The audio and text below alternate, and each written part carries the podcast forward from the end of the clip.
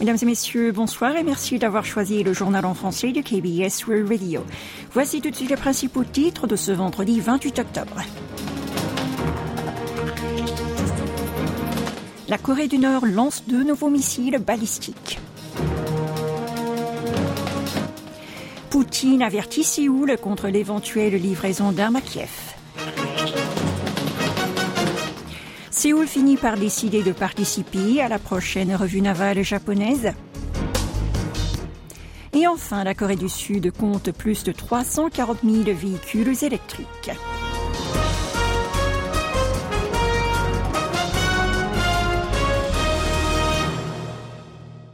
La Corée du Nord a procédé aujourd'hui à un nouveau tir de missiles balistiques de courte portée. D'après l'état-major interarmé sud-coréen, ces projectiles auraient été lancés en direction de la mer de l'Est entre 11h59 et midi 18 depuis Tongcheon dans la province de Gangwon. Ils ont parcouru une distance de 230 km avec une altitude de 24 km et une vitesse de Mach 5. Les services de renseignement sud-coréens et américains continuent d'analyser leur nature. Notons que le régime de Kim Jong-un a effectué 25 essais de missiles balistiques depuis le début de l'année. Pour le JCS, cet acte nuit non seulement à la paix et à la stabilité de la péninsule coréenne, mais aussi de la communauté internationale.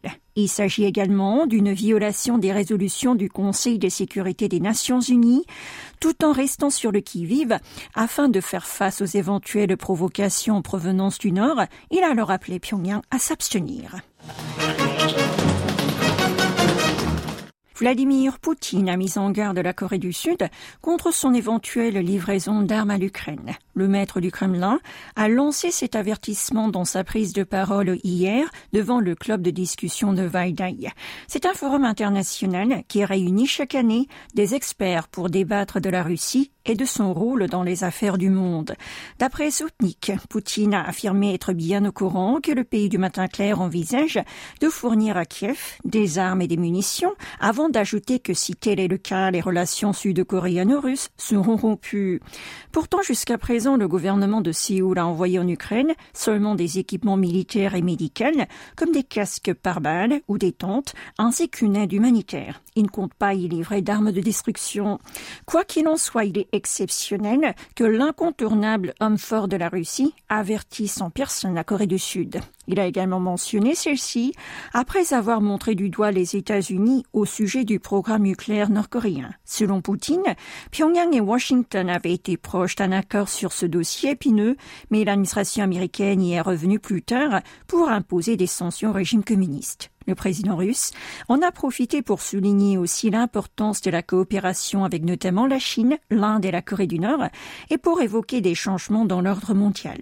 Une Song-yeol a démenti les propos tenus par Poutine. Lors d'un bref échange ce matin avec la presse, le président de la République a martelé que son pays n'avait jamais fourni d'armes de destruction aux Ukrainiens et que c'était une question de souveraineté nationale.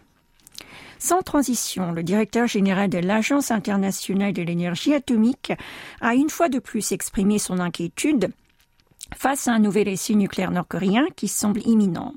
À en croire Reuters, Raphaël Grossi en a fait part lors d'une rencontre avec des journalistes hier à New York. Pour le patron de l'agence tukienne, un éventuel nouveau test confirmera que le programme atomique avance à plein régime dans une direction incroyablement inquiétante. Le numéro un du gendarme mondial du nucléaire a alors déclaré que nous espérons que cela n'arrivera pas, mais malheureusement les indications vont dans l'autre sens, et d'ajouter que son institution suit de très près l'évolution de la situation.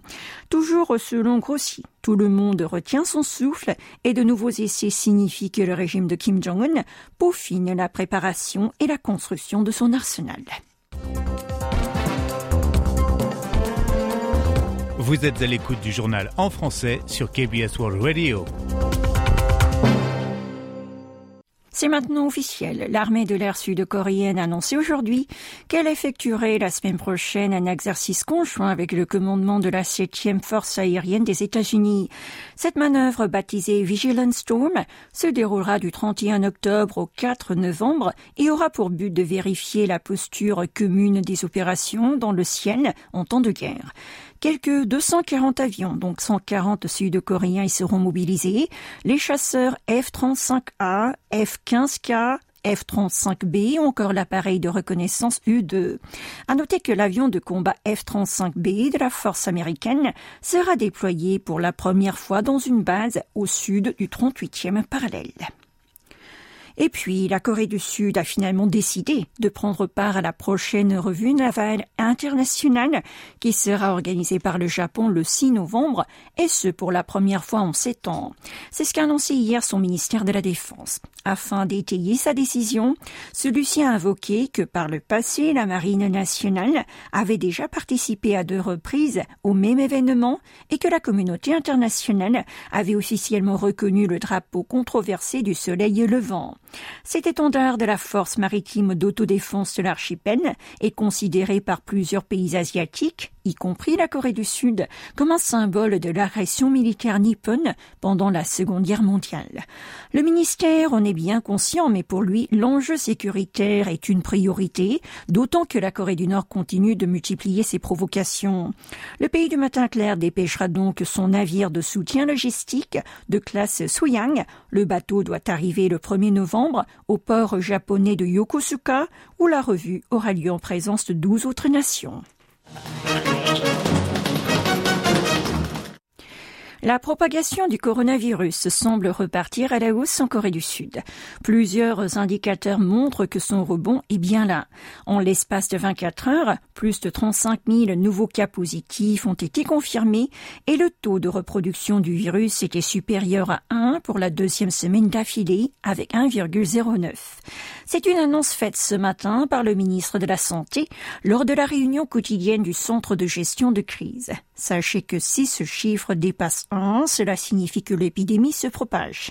Selon Chuguhon, le taux de développement de la maladie en forme grave et celui de létalité continue de progresser aussi de 0,12 à 0,19% et de 0,06 à 0,09% respectivement ces cinq dernières semaines.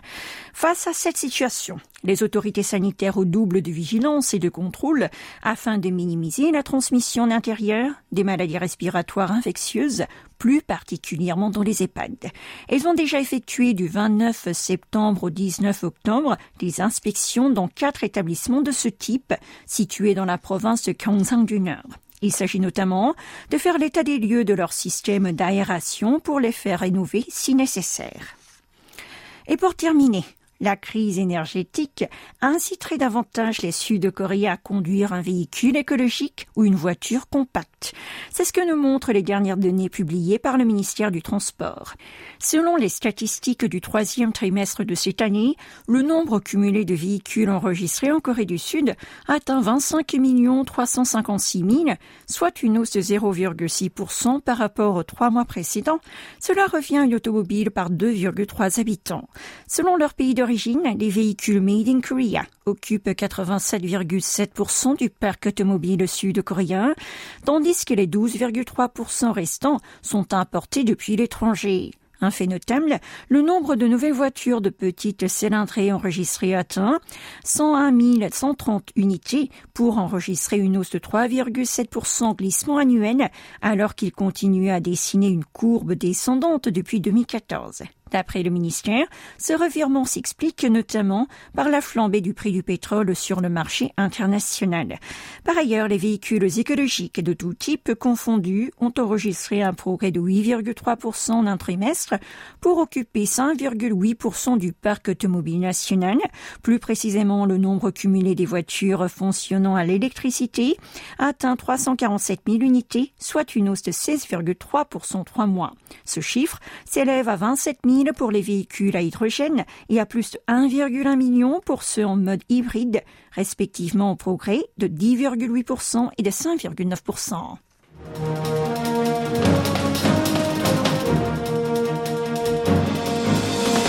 C'est la fin de ce journal qui vous a été présenté par Oh Merci de votre attention.